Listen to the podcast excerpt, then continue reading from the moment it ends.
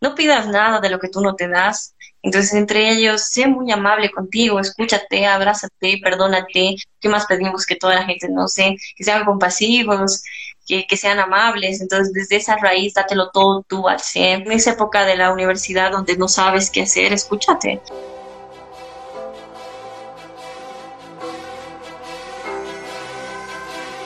Insustituible.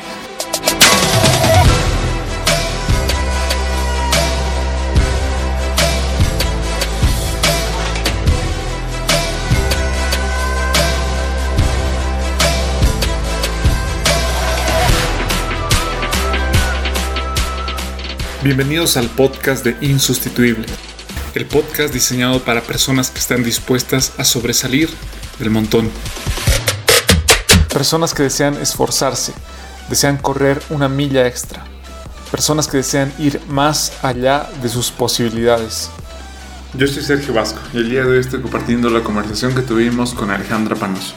Ha representado a Bolivia en diferentes áreas y momentos, en las redes sociales o frente a una cámara de televisión o incluso en pasarelas internacionales. Lugares en los que ha aprendido, ha crecido y sobre todo ha disfrutado el momento.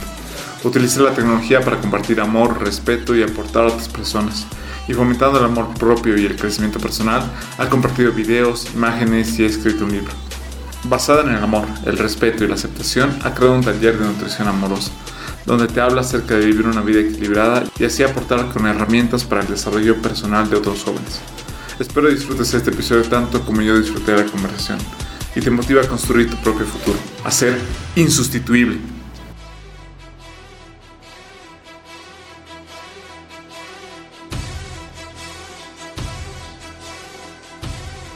Me encanta esa pregunta, sobre todo voy a empezar por quién es Alejandra y siempre lo digo, soy un ser humano más. ¿Y qué es un ser humano si empezamos desde la raíz? ¿no? Un ser humano es aquel ser que tiene sentimientos, desde alegría, dolor, sueños, ilusiones, frustraciones, miedos. Y creo que me describiría de, de esa manera, de una forma muy humana. ¿Por qué me deberían de escuchar? Siento que no les diría que me escuchen, más al contrario, mi invitación es que se escuchen a ellos mismos. Es, es muy lindo porque está muy mal empleado el término amor y pensar que la atención es amor, entre ellos que nos escuchen o nos admiren, o en general ahora que estamos aprovechando una red social, que, que nos sigan, ¿no? Pero en el fondo, en el trasfondo es, eh, yo creo que no puedes pedir nada a nadie de lo que no te das a ti misma, así que empezaría la entrevista invitando a todos, lo primero, que se aprendan a escuchar. Yo lo estoy haciendo, porque realmente la vida es una escuela donde cada día aprendes a escucharte, aprendes a quererte. No lo digo como amor propio porque ahora he aprendido que el amor es una energía que todos la tenemos y que no pertenece solo a una persona, pero de nosotros depende sintonizar con esa energía, ¿no? O con esa sensación o con ese sentimiento que es el amor. Que mayor mucho lo, lo relacionan con Dios. Pero mira desde ese punto, ¿no? Me ha encantado tu respuesta, Ale, porque has sido directo a darnos valor, a darnos eh, un contenido con tu respuesta, pero quiero saber cómo has llegado a tener esa mentalidad, esos pensamientos. Así que nos vamos a ir unos añitos atrás, en tu infancia. Contanos cómo era tu infancia. ¿Has nacido en Cochabamba? ¿Has crecido allá? Si puedes recordar alguna de las anécdotas que tienes cuando eras niña. Eh, sí, nací en Cochabamba, tengo una hermana melliza, entonces siempre estuve acompañada desde que nací. Y bueno, siempre fui alta. Desde muy chiquita tuve un, como un llamado a ir más allá de lo que veían mis ojos. ¿En qué sentido? Eh, primero empecé como volviéndome, eh, queriendo volverme religiosa o en alguna de esas líneas por el tema de que sentía que por ahí podía encontrar a Dios. Y también, no sé si fuera la palabra correcta, rebelde, porque no era ninguna rebeldía, más al contrario, creo que hoy abrazo mucho esa parte de Alejandra que siempre iba por sus sueños y pese que muchas personas eh, no apostaban por ella, si esa es la palabra correcta, o no, o no me apoyaban, igual lo hacía. Entonces, sí, eh, creo que esa es la Alejandra de niña. Desde muy chiquita sí tuve muchas enfermedades, fue una niña muy enfermiza yo creo que fue uno de los quiebres de mi vida que me llevó a buscar más allá de la medicina tradicional. Insegura también, mm, usaba lentes desde mis seis años, obviamente ahora ya no los uso porque me operé los ojos, pero sí, tenía, yo creo que como todos los niños, eh, sus problemas. Pero tal vez nos puedes contar alguna anécdota que tenías con tu hermana. ¿Qué era lo que jugaban? ¿Cómo la recuerdas igual de, niñas? Si eran mellizas. ¿Son únicas hermanas? Que si nos puedes contar un poco sobre eso igual. Somos cuatro. Tenemos una hermana mayor y un hermano menor. Con mi hermana melliza, desde chiquititas eh, éramos muy diferentes. Nos gustaban mucho las cosas diferentes. Ella es toda una princesa. Entonces sí, siempre fue muy delicado y todo. Y yo podría describirme tal vez de chiquito un poquito más eh, inclinada a los juegos de niños, que me gustaban más las aventuras, no me gustaba mucho jugar con muñecas. Entonces, sí, tal vez no jugábamos mucho por no coincidir con los juegos, pero siempre nos acompañábamos, ¿no? Y entre todo, es una persona que hasta este momento eh, está conmigo. Qué lindo, pero lo que tú dices, construir ahí a partir de las diferencias, igual que tú sepas igual que, que esa persona está contigo hasta este momento, qué, qué bonito construir esa relación, que tal vez al principio no es difícil entenderse, pero poco a poco vas construyendo algo que es súper importante. Y Alejandra, si nos puedes contar igual un tema que has tocado en la anterior pregunta sobre la inseguridad. ¿Por qué crees tú que tenías eh, esas inseguridades? Tal vez por, eh, no sé, en algún momento los niños mm, no se miden, ¿no? Y ven algo que es diferente y se aprovechan de eso para hacerse alguna burla. Y tal vez nos comentaste que eras, eh, que eras alta, tal vez eras la más alta del curso, utilizabas lentes. No sé, ¿qué pasaba por tu cabeza? ¿Por qué crees que tenías esa inseguridad? O sea, nosotros elegimos dónde nacer, dónde vivir y hasta qué cuerpo habitar, si queremos verlo así, ¿no? Desde el punto de hacerme responsable de mi vida. Pero también desde el punto de trascender y aprender de la vida, en general el sistema de creencias y, y los sistemas que tenemos en la sociedad, en algún punto te llevan a eso, ¿no? Porque lamentablemente la sociedad no está bien visto ser diferente, o sea, como que tienes que seguir al rebaño, ¿no? Que tienes que tener lo mismo que los demás tienen, pensar diferente es un error y eres juzgado. En cuestión al físico, eh, ser muy alta también me hace algo diferente, ¿no? Entonces, tal vez era un punto de que me pongan apodos y, y obviamente yo sentía que de chiquita no me afectaba, pero ya cuando fui creciendo y tomando más conciencia de lo que realmente pasaba dentro de mí, sí afectaba, ¿no? Y yo siento que todos los humanos, todos, o sea, no hay un ser humano el que no sea así, no debería, o sea, no, está, no, no estaría en esta vida terrenal. Es que muchos actuamos desde un niño herido, ¿no? Porque a partir de nuestra niñez, incluso desde que salimos del vientre hasta los 16 años, eh, absorbemos información que lo tomamos como verdad. Entonces, eh, desde ese punto, muchas personas que me ven, que se sienten inseguras, que nos hemos creído muchas cosas, ¿no? Desde palabras tal vez de nuestros familiares que no lo hicieron con esa intención, pero sí nos llegó como que, ay, no sirves para nada o esto. Entonces vamos a optando esas verdades y, inconscientemente, porque esto es muy inconsciente, vamos actuando frente a esos patrones que tenemos desde muy chiquitos, ¿no? Entonces, eh, esa es la compasión. Si, si yo les invitaría a todos, digamos, primero ser compasivos con uno mismo, saber que tenemos heridas, no hay un ser humano que no tenga una herida, yo en mi libro, justo luego lo voy a tocar más adelante, pero yo siempre comparo al dolor eh, con la caca. Es como que todos los humanos tenemos caca y, es parte de nuestra experiencia humana al mismo tiempo así como el dolor, ¿no? Es un purificador de nuestras emociones como también lo es con nuestro organismo, ¿no? Entonces, desde ese punto yo... Eh, yo creo que eh, empiezo a darme cuenta, porque sí he tenido muchos quiebres en mi vida, sobre todo emocionales, muchos cuestionamientos, ¿no? Que me iba haciendo. Y este, este año sobre, sobre todo ha sido un quiebre muy fuerte cuando me dio COVID en mayo a mi familia y a mí, entonces ahí ya, pues. El, el dolor, como te digo, es ese canalizador de ver la realidad, aunque no creas, si, lo, si aprendes de ese maestro, ¿no? No te victimices. ¿Y en qué momento te das cuenta que puedes aprender de ese maestro, como tú dices? Eh, ¿Cuál ha sido el quiebre mayor, por así decirlo, para que tú te des cuenta que ya este es el momento de aprender y estos quiebres ya no deberían afectarme de esa manera? ¿Fue en, en el COVID o antes de eso tú ya estabas con esa mentalidad?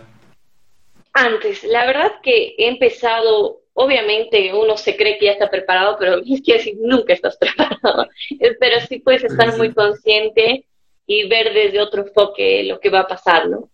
Pero en el sentido de que yo en el momento que pasé talleres de superación personal, de amor propio, en general, porque cuando yo renuncié a la televisión en el 2019, entré justo en pandemia, entonces fue un gran portal para mí, me encantó tener la oportunidad de tomar talleres de coach, gurús, así a, nivel internacional.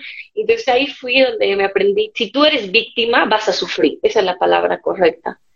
Pero si tú eres responsable de tu vida, vas a aprender, porque entre todo, todo lo que te está pasando, puede ser consciente o inconsciente, lo estás atrayendo o lo estás eh, formando una realidad para que tú la experimentes, ¿no? Entonces, desde ahí yo me doy cuenta que tal vez esa búsqueda era una búsqueda de encontrarme a mí, en algún punto poderme amar, ¿no? Como te digo, no amor propio, porque para mí el amor eh, todos lo tenemos, no existe solo para uno, ¿no? Y ese es el ego, se podría decir, que todo lo queremos, muy posesivo en los humanos. Pero desde ahí yo siento que nunca dejas de aprender, digamos, eh, yo, yo sentía que ya estaba lista para la vida incluso antes del COVID y no, pues el COVID me enseñó que no. Y estoy agradecida porque ahora estoy con nuevos talleres, realmente tengo esa hambre de aprender. yo pensé que culminaba con algunos temas, pero me doy cuenta que no, día a día aprendo mucho más y otro de los grandes maestros que yo siento que tengo es mi cuerpo. Es, me encanta que sea tan imperfecto y con tantas limitaciones, que me lleve a, buscar esa parte más adentro de mí. Es, el cuerpo es como ese mapa perfecto de cómo tú estás por dentro y muchas veces todo lo buscamos afuera la información y sobre todo las respuestas están dentro, ¿no? Y muchas veces nos damos cuenta de eso, de que buscamos, como tú dices, la información en otras personas, en otros lugares, en situaciones que están afuera de nosotros y adentro nuestro. Eh, nosotros mismos tenemos esas respuestas para poder encontrar tal vez el, los pasos que debemos dar o ver dónde nos está doliendo y por qué nos está doliendo, qué es lo que debemos curar. Qué importante lo que nos dices y creo que nos has dado mucha información súper importante, pero no me quiero pasar la etapa de tu adolescencia, cómo la has vivido, qué tal has pasado tu etapa de adolescencia en Cochabamba, si nos puedes contar igual un poco eso entre, no sé, entre los 11, 18 años, ¿cómo has vivido tú?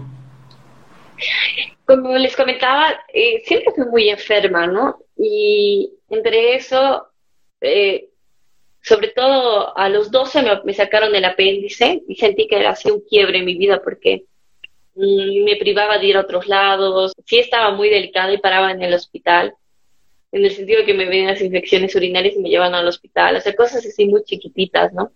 En cuestión a mi adolescencia, a mis 14 años, sí, 14, más o menos 15, tengo un problema de la rótula que se me salía de su lugar, entonces la época de 15 lo yo de lo que recuerdo lo pasé mucho tiempo en casa porque tenía el problema de la rótula. Entonces, sí podría describir que tenía un hambre. Siempre me han gustado mucho los temas de amor sobre a uno mismo. Eh, fue maravilloso en la época de aprender porque recuerdo que tenía una profesora que se llamaba Victoria, que estaba eh, justo cuando estaba en intermedio. Ella fue la que puso la chispita para que me encante leer libros de, amor propio, ¿no? Eh, yo lo considero mi libro favorito, Juan Salvador Gaviota. Es súper cortito, pero, pero el, el trasfondo de ese libro es muy mágico porque es una gaviota que vuela con un águila, ¿no? Pese que eh, su, su banada, no sé cómo se, se denomina al grupo de, de aves que, que, a él pertenecía, le dieron la contra y le decían que no, él logró volar como un águila, ¿no? Trascender ese rechazo y ir por ese sueño que era volar. Entonces, sí me encanta Juan Salvador Gaviota. Es un libro que cuando me lo hicieron leer, ahí empezó más mis ganas de darme cuenta que, que podía ir por mis sueños, ¿no? que podía pelear por lo que yo quería. Claro. ¿Y en qué momento, después de lo que tú te estabas creciendo, estabas aprendiendo, yo creo que esas circunstancias igual de crisis, de momentos difíciles, te da otra perspectiva, te ayuda a ver igual el mundo con, con lo que tú dices, darte cuenta de que tal vez te está enseñando algo, no necesariamente en ese momento, pero tal vez después te vas a dar cuenta que ha sido un proceso o que ha sido algo para que tú puedas seguir creciendo, pero estabas en ese crecimiento y contanos eh, cómo ingresas al mundo del modelaje. Y Sí, al mundo de modelaje entré como a los 16, 15, eh, sobre todo porque mi mami veía que ya habían los 15 y yo no podía usar tacos, incluso tenía una mala postura. Entonces, mi mamá fue modelo y a mi hermana y a mí nos inscribió a la agencia de modelos La Maison, donde nos recibieron muy bien. Eh, me sentí muy apreciada, la verdad, porque eh, en ese punto, fuera que en el deporte sí apreciaba mi altura, en el modelaje también, entonces me encantó, fue una etapa de mucha superación para mí, porque ahí ya sí que tuve que dejar en algún punto mi mala postura, aprender a caminar. Yo no lo veo a la, a la vanidad ahora como algo malo, más al contrario, si los ves desde un ojo de, de cuidarte y de quererte y de abrazar, ¿no? Cada parte de ti es, eh, es bonito. Entonces, ya viendo con esos ojos, eh, me encanta haber transcurrido esta etapa, ¿no? ¿Pero era algo que tú querías, entrar al modelaje? ¿Cómo lo viste al principio? ¿Qué, qué tan, no sé, qué tan nuevo o qué, cómo fue para ti esa, esas primeras impresiones? Me encanta todo lo que me empodera, digamos. Y, y cuando entré y veía que sentía ese sentimiento de empoderamiento, me encantaba. O sea, me encantaba estar en una pasarela. Y sí, como creo cualquier persona, ser vista, ¿no? O sea, agarrar, ser vista, tener la atención. Entonces, sí, me encantó. ¿Y cómo fueron viniendo los primeros concursos? Contanos un poco de ese crecimiento que has tenido para llegar posteriormente al Miss Bolivia, pero contanos un poco sobre el proceso. Luego entré a la Maison y ya la Maison tenía un montón de concursos en los cuales yo participé y de ahí se me empezaron a abrir, ¿no? De ahí se me dio la oportunidad de viajar a muchos países gracias a la Maison y otra agencia de modelos que eh, había en Santa Cruz, que era eh, John Casablanca, Bolivia. Entonces era como que tenía una alianza y ahí estaba el Elite Model, el Top Model on the World, el Miss Atlántico, que fueron los certámenes que yo representé gracias a estas dos casas matrices, ¿no? Que se, me abrió la oportunidad. Ya me encantó, ¿no? La idea de viajar y compartir con otras eh, muchachas de otros países. Y ya pues fui por más y ahí fui ya por el Miss Cochabamba, ¿no? Justo te iba a preguntar eso, ¿cómo han sido los eventos internacionales? ¿Qué era lo que más te gustaba? ¿Por qué? ¿Qué era lo que más compartías? ¿En qué países has estado? He estado en Uruguay, en Alemania, en China y bueno, culminé el, el Miss eh, Internacional en Japón. ¿Y qué tal tu primera experiencia fuera de Bolivia? La verdad con mucho miedo porque eh, yo viajaba sola, era la primera vez que iba a viajar solo a otro país había mucho, igual, susceptibilidad de mis papás, ¿no? Bastante cuidado con eso. Entonces, sí tenía un poquito de miedo. Entre todo, igual, yo fui de las más jovencitas que participó, tenía 19 años cuando participé en mi primer concurso. Entonces, ya todas eran mujeres más preparadas, sí hubo mucha inseguridad.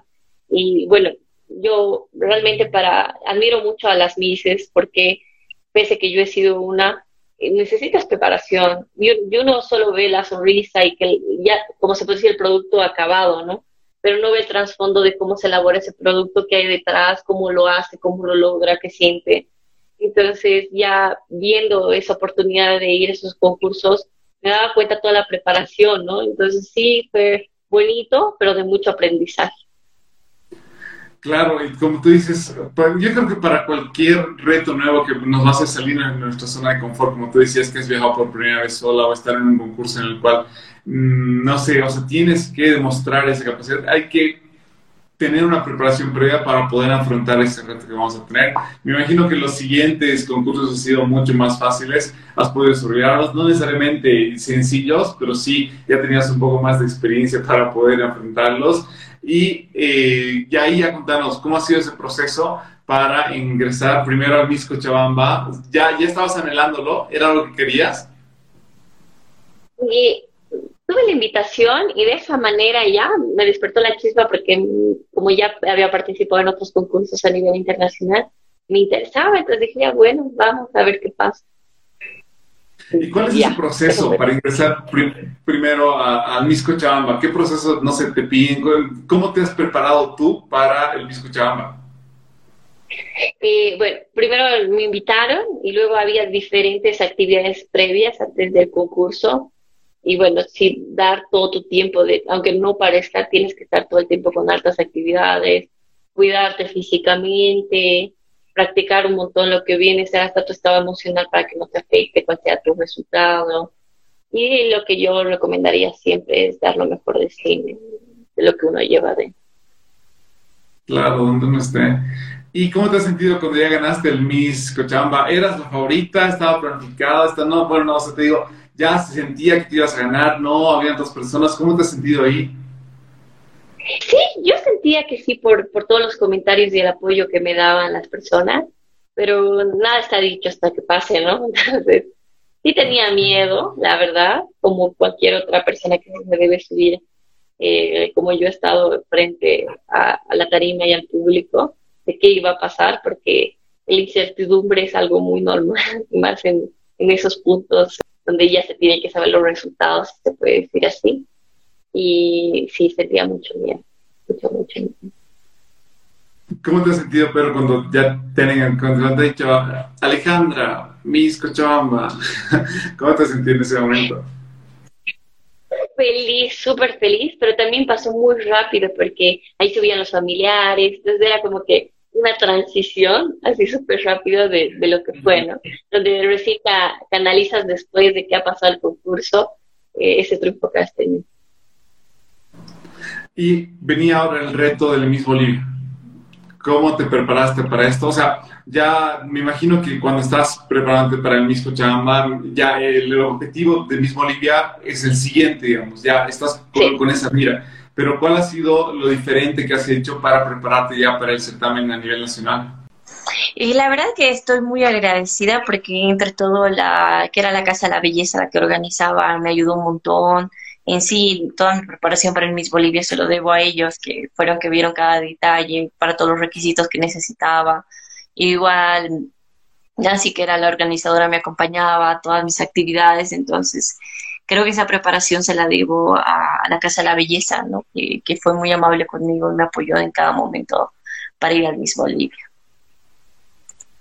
¿Y te sentías, pero tú preparada? ¿Cuál era tu pensamiento y tu mentalidad en ese momento? ¿Creías que ya, o sea, podrías enfrentar? Porque has creo que has ganado un muy buen puesto igual dentro de Miss Bolivia, pero ya es un concurso a nivel nacional, tal vez la preparación es mucho más grande porque significa que vas a participar en un certamen, en el caso de ganar, participar en un examen, en certamen internacional. ¿Qué sentías tú en ese momento? Si nos puedes contar un poco de alguna anécdota que tienes ahí.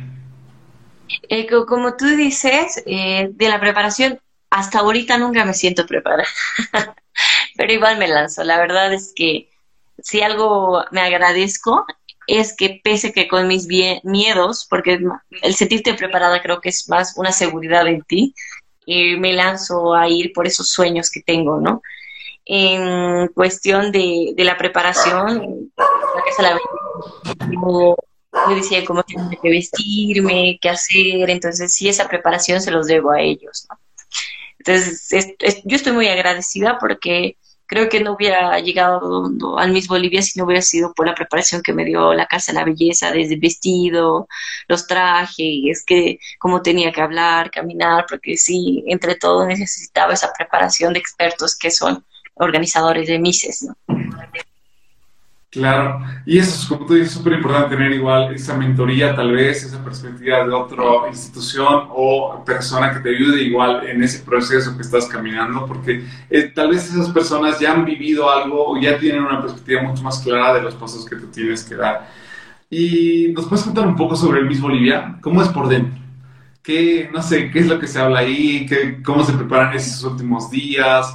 ¿Cómo son los nervios? ¿Cómo te sentías tú? O sea, como todas, todas queremos ganar. todas queremos ser la Miss Bolivia, ¿no? Y desde, desde este punto, voy a hablar de cómo lo veía antes y cómo lo veo ahora, ¿no? Primero vamos a empezar cómo lo veía antes. En ese punto yo sentía que todas eran malas, que, que era una competencia muy dura, que, que no había compañerismo, que no había amistad, que había esa rivalidad entre mujeres y toda esa situación desde este punto de, lo que he aprendido de la vida, veo que entre todo me compadezco tanto de mí que como de todas las chicas, porque en el fondo de nuestro ser somos tan valientes que estamos yendo con miedos, con inseguridades por un sueño, pero no nos damos cuenta también la linda oportunidad que tenemos de compartir y que tenga que pasar lo que tenga que pasar, pero compartir con otras personas que están con tu mismo sueño, con tu misma convicción de vida. Entonces sería mucho más lindo que se cree una hermandad, ¿no? Pero eh, como yo recién lo veo ahora de que he pasado ese proceso y tal vez si hay alguna mis que me está viendo, invitaría a eso, ¿no? Que entre todo, eh, la competencia no hay que verla como un reto, sino hay que verla como una experiencia más de vida, de aprender y, disfrutar. Buenísimo si ganas, buenísimo si se cumple ese sueño, pero si no también, porque de eso se trata la vida, ¿no? De experimentar, no de ganar o de tener títulos o tener resultados, sino simplemente de experimentar. Y me imagino que en ese sentido igual tú ya has disfrutado mucho el hecho de haber salido Miss Bolivia Internacional. Te fuiste a Japón. ¿Cómo, igual, contanos cómo fue ese proceso de ya representar a Bolivia a nivel internacional. Mira, el, el proceso de representar a Bolivia, entre todo, es un poco duro porque no recibes tanto apoyo, la verdad, desde tu gente, que a veces tú dices, muchas veces de que me tiren tanta cosa negativa eh, y hablen mal, porque los, yo sí algo siento que eh, los bolivianos hacemos es muy poco valorar lo nuestro y apoyarnos unos a otros, ¿no? Creo que es muy cultural, pero cuando veía que, digamos, todos sus países se movían de las demás concursantes, sí me dolía un montón. Referente a a lo económico, y, se los digo así de frente, las mises nos pagamos todo de nuestro bolsillo. Entonces, obviamente la organización paga el pasaje, pero lo demás corre por nuestra cuenta. Y desde ahí, eh, las exigencias que nos da la sociedad de como que esto la MIS, pónganse a pensar que es como tú, un ser humano con un sueño. Tú tal vez tienes el sueño de ser el mejor cocinero, ella también tiene el sueño de ser una reina de belleza, así que el respeto, ¿no? Y el cariño y la apreciación a esos seres humanos. Y a veces eh, es que no vivimos esas perspectivas y como vemos desde solamente la cámara que tenemos nosotros, que son nuestros ojos, a veces pensamos que la vida es de cierta manera y no nos ponemos en los zapatos de las otras personas para apoyarlas, como tú dices, para poder también tener esa fortaleza de país, esa fortaleza de que estamos siendo todos juntos en ese mismo crecimiento. Vuelves a Bolivia y empiezas a trabajar en la televisión. Contanos igual un poco de cuáles han sido tus primeras impresiones. ¿E-, e-, ¿Eran tus planes poder trabajar en la televisión? Desde que estoy en el modelaje siempre me ha gustado todo lo que es el tema de cámaras, todo, todo, todo. Desde que me saquen fotografía hasta de... Y sí, hice un curso muy pequeñito en la escuela de cine, porque me, me llamaba mucho aprender sobre eso. Y de ahí empecé a, no, no, no estaba preparada, como les digo, creo que en todos los puntos de mi vida jamás estaba preparada, pero sí me llamaron para un casting. Obviamente el, el mismo me abrió el portal de que los medios me conozcan también, ¿no? Como eh, Alejandro. Entonces eh, ya me llamaron al casting, participé en el casting y de esa manera entré a Unitel. ¿Cuánto tiempo estuviste en Unitel? Cuatro años, cuatro años de mi vida. Wow, es tu tiempo. ¿Qué es lo que más recuerdas de esa etapa? Y yo estoy muy agradecida porque entre todo Unitel ha sido mi escuela de la televisión, ¿no? Eh, me ha enseñado todo en el sentido desde hablar en televisión, a aprenderme a parar, a aprenderme también a expresar. Ha sido, a un principio obviamente fallaba un montón, y, y, ahora lo veo ya desde otra oportunidad que estoy en otro medio televisivo, que es TLC, eh, sí hay una, una, gratitud de todo lo que he aprendido, ¿no? De que me han abierto las puertas de su casa para darme la oportunidad de aprender y experimentar esa etapa, ¿no? Y sí, tuve que salirme porque ya, ya tal vez no quería estar ahí, primero, ya no me sentía bien. Es que eso pasa mucho, ¿no? Mucho los humanos hablamos de la fidelidad y si tú me dices en algunos quiebres de, mi vida, me he dado cuenta que la única fidelidad tiene que empezar es contigo mismo. Entonces, ¿qué es la fidelidad? Ser fiel a lo que sientes, ¿no? Y nos basamos en eso. Y yo ya no me sentía bien, entonces simplemente te pone muchas, eh, eh, te esquiva muchas cosas para que no sientas, pero terminas en el mismo punto o la misma vida te demuestra que mm, te estabas sintiendo así. Y yo, yo invito a que no esperen que sea un caos gigante para recién accionar y tomar decisiones por su bienestar, ¿no? Porque lo que te decía Dante, o sea, la verdad es como tú te vas a sentir, o sea, tal vez a ti te funcione trabajar de una manera y a mí de otra manera. Y eso no está mal ni bien, si digamos algunos son religiosos. Eh, yo, yo admiro mucho a Jesús desde el punto, yo, yo no creo en ninguna religión, pero sí siento que, que existe un Dios y al mismo tiempo que ha habido grandes maestros en la vida como Jesús, Buda, eh, hombres muy despiertos en conciencia, ¿no? Incluso eh, desde María, ¿no? Para tener un hijo tan, tan sabio como también siento que la mamá de Buda, han debido ser mujeres muy grandiosas. Partiendo desde esa raíz, en, las enseñanzas que dice Jesús, dice que el juicio te separa la verdad, ¿no? Entonces, eh, basándose en que ningún juicio te va a llevar a una verdad, aprenderte a escuchar y abrazar todo lo que eres, ¿no? ¿Y de qué te estaba privando entonces tal vez la carrera que estabas desarrollando? ¿Por qué no te permitía ser fiel a ti mismo? ¿Qué era lo que pasaba? ¿Qué era lo que te gustaba hacer? ¿O qué era lo que tenías tú que realmente decías, no estoy siendo yo? Mira, yo la verdad eh, no soy mucho de recibir órdenes. Y entre todo ahí sí recibía un montón de órdenes y tal vez hacía cosas que no quería hacer o decir entonces, eh, desde esa pequeña acción, yo era muy infiel a mí misma. Y ya cuando me di cuenta, eh, porque mi misma vida, mi mismo cuerpo me lo decía, no sabes eh, los casos de, salud que tenía desde que tenía que tomar relajantes musculares porque andaba estresadísima, la ansiedad por comer, tenía una mala relación con la comida. Entonces ya, ya había patrones que, que me decían que no quería estar ahí, yo no los escuchaba. Entonces eh, decidí ya, por todo el caos que se me iba generando, decidir... Y como tú has dicho hace un momento, igual, qué, importante poder darnos cuenta de eso antes de que el caos o el incendio ya destruya todo, sino previamente que eso puede ser algo que nos vaya a lastimar. Y qué bueno que hayas podido tomar esa decisión. ¿Cuándo la tomaste? Mira, yo decía siempre que ya me quería ir, pero me faltaba la acción contundente, ¿no? Y es, para escucharte no tienes que ponerle juicio si está bien o está mal. Si realmente te nace, y ese es el, llamado del corazón que dicen, ¿no?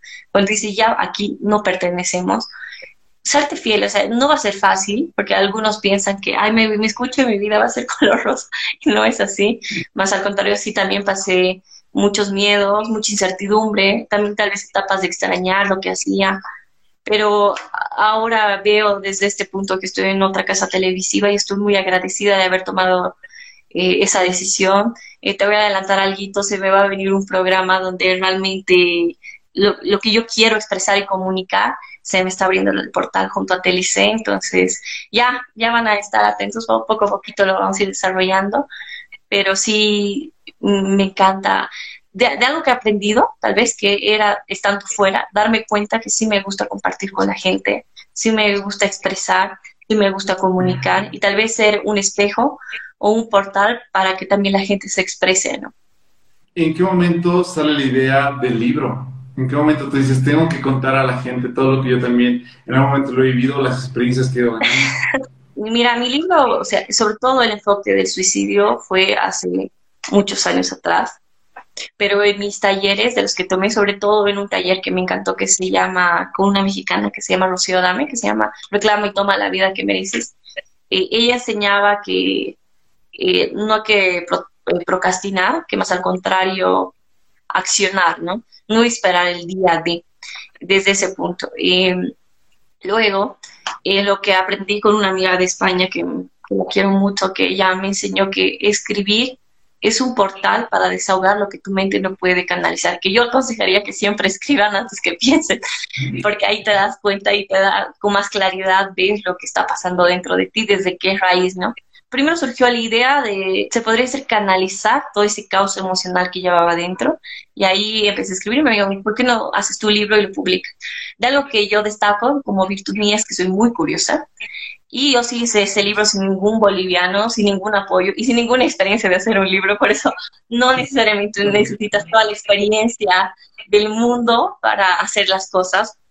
Y todo en YouTube, la verdad que otro de mis grandes maestros es YouTube, todas mis curiosidades la encontré ahí, desde cómo publicar en Amazon. Yo ya leí varios libros en Amazon, entonces veía que era una gran oportunidad para llegar a todo el mundo, ¿no? Porque los libros que leía eran digitales, para empezar, y era, son súper cómodos. O sea, ojalá que en algún punto la gente logre, aprovechando la tecnología, leer libros digitales porque puedes agrandar la letra, subrayarlo. Aparte que Amazon te da la oportunidad de que el libro te quede toda tu vida, ¿no? No, no tiene tiempo limitado.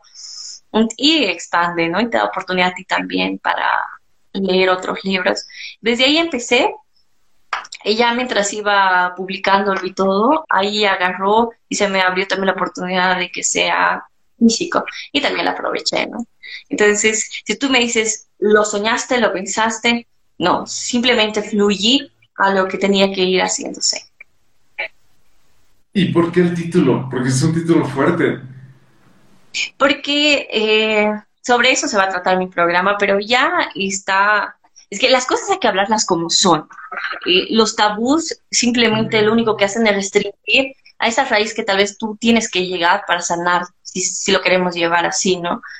incluso en la introducción no lo pongo como un libro de superación personal, tal vez es un libro que en el fondo yo he escrito a mí misma, si hubiera estado en esa etapa lo hubiera querido leer de esa manera, ¿no?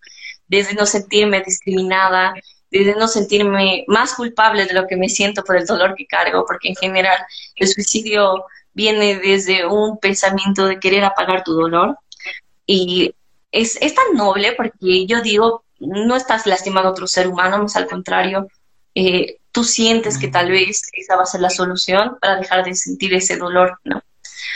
Eh, el por qué se genera ese dolor que en un punto es un sufrimiento muy grande es porque en la sociedad misma me doy cuenta que no te enseñan a sentir dolor, más al contrario, evadirlo. Y como te decía un principio, si lo comparamos con las heces fecales al dolor, ¿qué pasa cuando tú lo retienes mucho, mucho en tu cuerpo? Te genera un malestar, incluso un, un desorden de salud donde hasta puedes llegar al hospital. Lo mismo pasa con el dolor. Entonces, desde todo lo que he aprendido, porque obviamente eh, cuando estaba en mis crisis de depresión iba a psicólogos y todo, me doy cuenta que, que no es que eres depresivo, o sea, esos juicios que tú te pones no existen, o sea, simplemente estás pasando por esos procesos. Y si vamos a la raíz, que es la depresión, simplemente la resistencia a no querer sentir dolor, ¿no? Y mayormente, yo, soy yo me considero un ser muy sensible, sí, porque sí, esa flor de piel, todo lo que siento, incluso hasta mi cuerpo me lo dice, con pequeñas cositas ya me salen algunas alergias en la piel. Entonces, sí, no evadir tu sensibilidad, ¿no? Más al contrario, tanto hombres como mujeres, la sensibilidad es aquello que nos da la oportunidad de saber que estamos vivos, que sentimos, que no estamos robots, que estamos viviendo. Entonces, si hay etapas duras, sí darnos oportunidad tal vez darnos nuestros procesos de duelo, porque ¿qué es el duelo? Es un proceso de sacar el dolor, ¿no? Entonces hay miles de procesos de duelo, no hay un dolor grande ni chiquito, no hay un termómetro de dolor, el dolor es dolor y por lo que tú lo sientas es válido, más al contrario, desde el punto de que tú seas responsable de tu vida, aprendas a sanarlo, ¿no? Y acá que nos has contado igual varias cosas, me ha gustado mucho que hayas dicho que te has enfocado también en lo que a ti te, te hubiera gustado leer, como algo que te hubiera ayudado a ti, porque eso es la primera forma igual que podemos ayudar a otras personas, es ver lo que nos serviría a nosotros y de esa manera tal vez dar algún contenido de valor, aportar con algún buen consejo, pasar tiempo con una otra persona sabiendo que tal vez algo que te está doliendo a ti y que con eso igual puedes aportar a otras personas porque me parece súper importante y también me imagino que en eso tú ya desarrollaste los talleres. Contanos un poco sobre los talleres, cómo digo, eh, me encanta ver que simplemente han fluido las cosas con el libro, pero ya los talleres, ¿cómo los has ido preparando tú? ¿Cómo has ido creciendo en ese sentido? Mm, referente a, para culminar el libro, antes de pasar a los talleres, eh, en el libro incluso en la descripción pongo que si tú estás pasando por ese trance, no eres el único, así que no estás solo, ¿no? Eh, en ese punto donde muchos tal vez sienten que están solos y que hay algo mal con ustedes, créanme, la, la conciencia colectiva, ese todos somos uno, es porque en el fondo hay un sentimiento que nos une a todos los humanos, si no, no estuviéramos en esta vida terrenal, ¿no? Entonces, para todas las personas, sobre todo porque se ha visto, en, no sé si en, otros departamentos, pero en Cochabamba, eh, mucha gente que se ha intentado quitar la vida. Entonces, eh, de, muchos jovencitos, ¿no? Y obviamente los entiendo, porque hoy día, antes de pasar a los talleres, me encantó tener una entrevista, por eso hago la tele, con un artista, un pintor, y él, yo le decía, ¿qué consejo le darías a todos los jóvenes, ¿no? Para que sigan con su pasión de pintar, pese que hoy en día ya no es tan apreciado y valorado como en otras épocas, ¿no?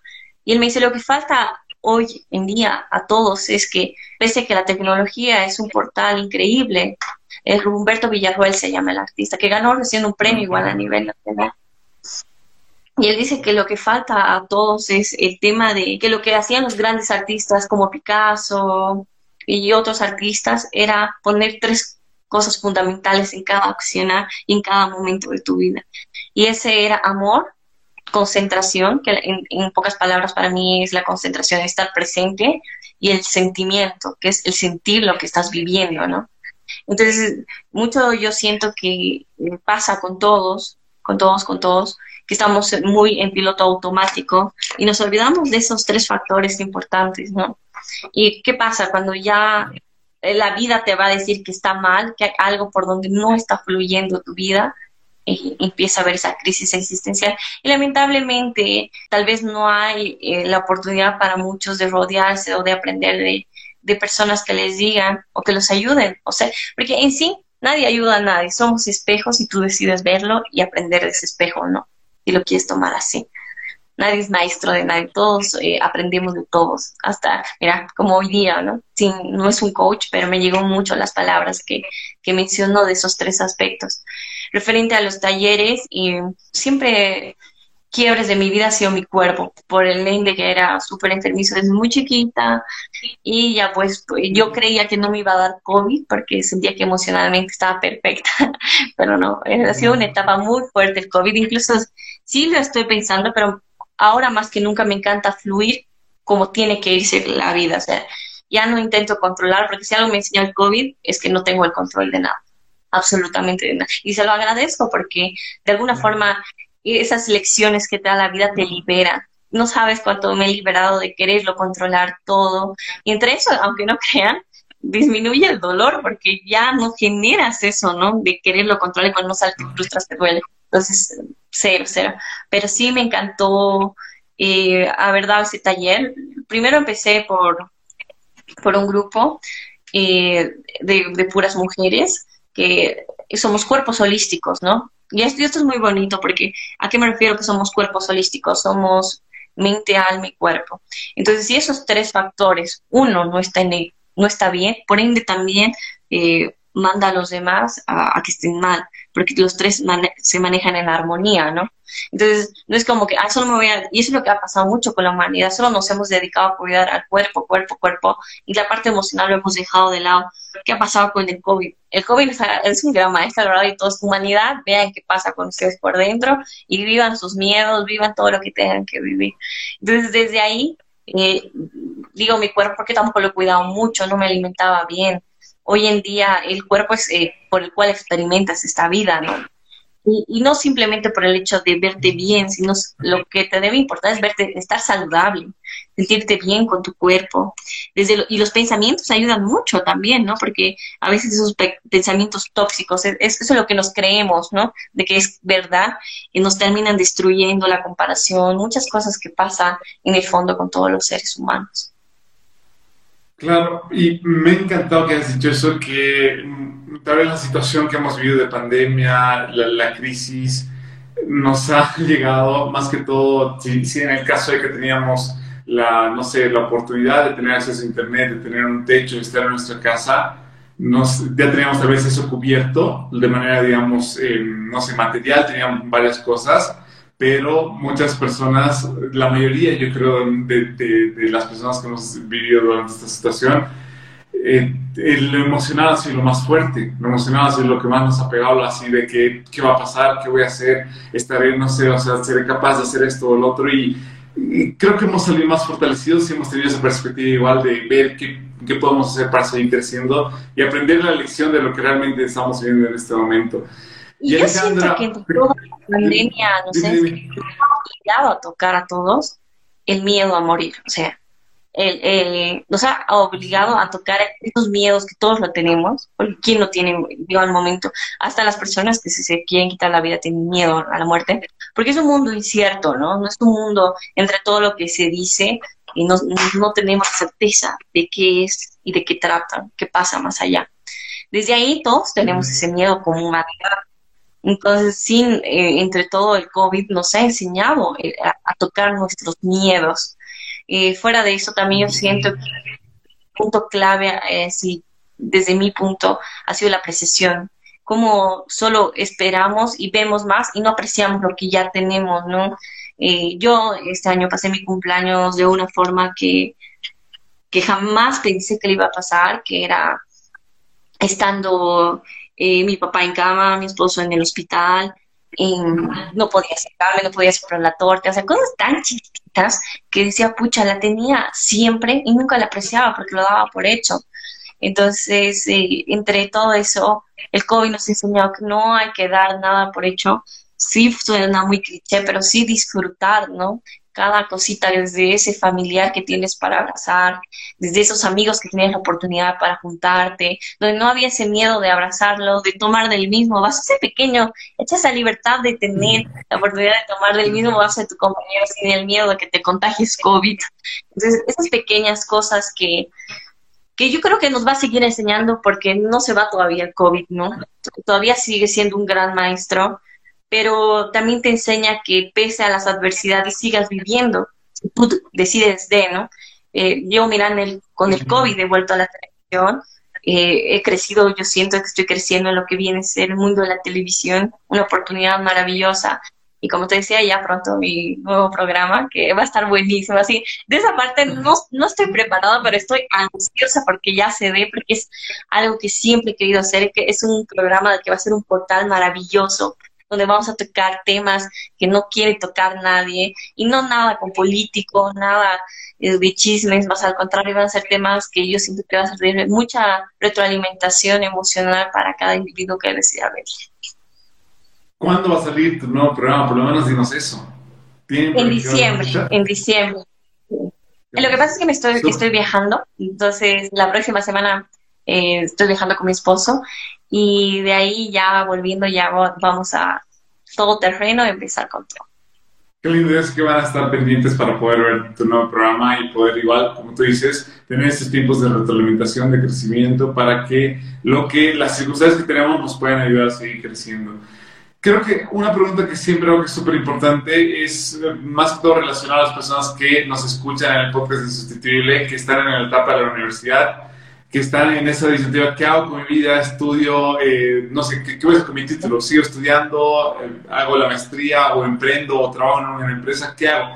Si tú pudieras volver atrás, tal vez cuando estabas en los primeros, eh, no sé, en los primeros concursos, dando los primeros pasos de lo que iba a ser tu vida profesional, ¿qué consejo le darías a, a, a ese Alejandro? Si tú pudieras volver, no sé, en una máquina del tiempo y te la vuelves a encontrar, ¿qué le dirías? Que se escuche y que pese que todo el mundo vaya en contra y todo, sea siempre fiel a lo que ella siente. Y que no importe equivocarse, porque de esas equivocaciones de verdad se aprende, eh, que abrace su humanidad, porque el humano que es, ese ser imperfecto, tiene sentimientos tanto alegres como tristes, y que disfrute esta experiencia llamada vida. Te voy a hacer la última pregunta para que, o sea, las personas que han estado conectadas durante este tiempo igual quieren, sobre, quieren destacarse, quieren crecer en el área que les apasiona. Alejandra, según tu perspectiva, ¿qué debería ser una persona para poder ser insustituible? Es que no puedes escapar de tu humanidad, ¿no? Y no puedes escapar del sufrimiento, del dolor. Más al contrario, yo invitaría a las personas que en esas etapas donde estén pasando, si se los puede considerar así, por momentos difíciles, se abracen mucho, no pidas nada de lo que tú no te das. Entonces, entre ellos, sé muy amable contigo, escúchate, abrázate, perdónate. ¿Qué más pedimos que toda la gente, no sé, que sean compasivos, que, sean amables? Entonces, desde esa raíz, dátelo todo tú al ser. Eh, en esa época de la universidad donde no sabes qué hacer, escúchate, porque la mente te va a jugar muchas cosas y, ah, bueno, a mí lo que me ha servido para canalizar eh, lo que realmente sentía era escribir, tal vez escribir, ver lo que quieres, preguntarte por qué, para qué. Tal vez muchos de los sueños que las personas quieren es para como no sentirse rechazados por los papás o al mismo tiempo sentirse apreciados, que los valoren. Entonces, si va desde la perspectiva de llenar o que te admiren otros, siempre te vas a sentir vacío porque no estás llenando el fundamento que es amarte a ti mismo. Te agradezco mucho que hayas llegado hasta acá, que hayas escuchado todo el episodio y espero que hayas hecho tuyo las enseñanzas que nos ha dejado el invitado. Que no solamente te quedes ahí, sino que puedas ponerlas en acción y convertirte en una persona que no solamente piensa y dice, sino que actúa y hace conforme a su propósito. Si crees que este episodio le puede servir a alguno de tus amigos, de tus contactos, de tus conocidos, nos ayudarías un montón compartiéndolo. Además, si quieres ser parte de la comunidad insustituible, solamente tienes que enviarme un mensaje directo por Instagram. Nos vemos el próximo jueves con el siguiente episodio.